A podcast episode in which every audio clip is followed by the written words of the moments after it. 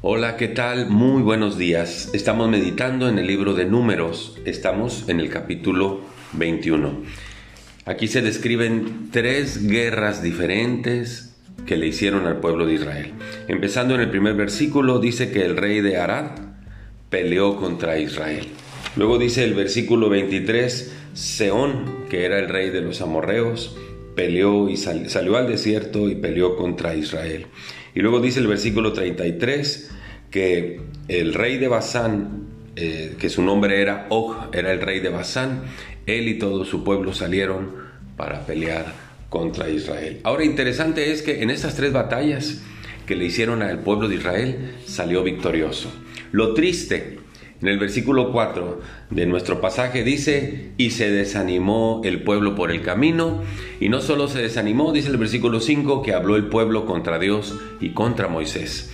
Entonces Dios envió serpientes para que mordieran a la gente del pueblo, y tristemente dice el versículo 6 que murió mucho pueblo de Israel mordido por las serpientes.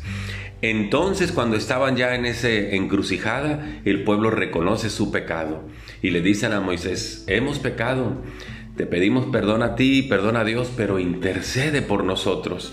Dios le dice a Moisés, hazte una serpiente, ponla en un asta en lo alto. Y cualquiera, se lo leo literalmente, dice el versículo 9, y Moisés hizo una serpiente de bronce y la puso sobre un asta, y cuando alguna serpiente mordía a alguno, miraba a la serpiente de bronce y vivía. Desde entonces es el emblema de la Facultad de Medicina, una serpiente puesta en un asta, símbolo de salud, porque cuando alguien era mordido, eh, por la serpiente, volteaba hacia esa, hacia esa serpiente perdón, que estaba en el asta y era sanado. Usted y yo vivimos situaciones difíciles, situaciones críticas, situaciones que nos quitan el sueño, situaciones que nos llevan a voltear a Dios y decir, perdóname Señor, me equivoqué y quisiéramos encontrar el alivio de tantas cosas que estamos viviendo en familia, cuestiones económicas, cuestiones de relaciones y muchas cosas más de trabajo, de desempleo, qué sé yo, ¿verdad?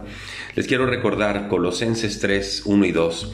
Si ya hemos aceptado a Jesús, dice que busquemos las cosas de arriba donde está Cristo sentado a la diestra de Dios. Poned la mira en las cosas de arriba como en el antiguo tiempo, ¿verdad? pero ahora es Cristo. Poned la mira en las cosas de arriba y no en las de la tierra, porque en Cristo vamos a encontrar sanidad, porque en Cristo vamos a encontrar consuelo, alivio y apoyo. Vivamos, como dice Hebreos 12:2, puestos los ojos en Jesús, el autor y consumador de la fe. Ahí está nuestro alivio. Muchas gracias. Que Dios les bendiga.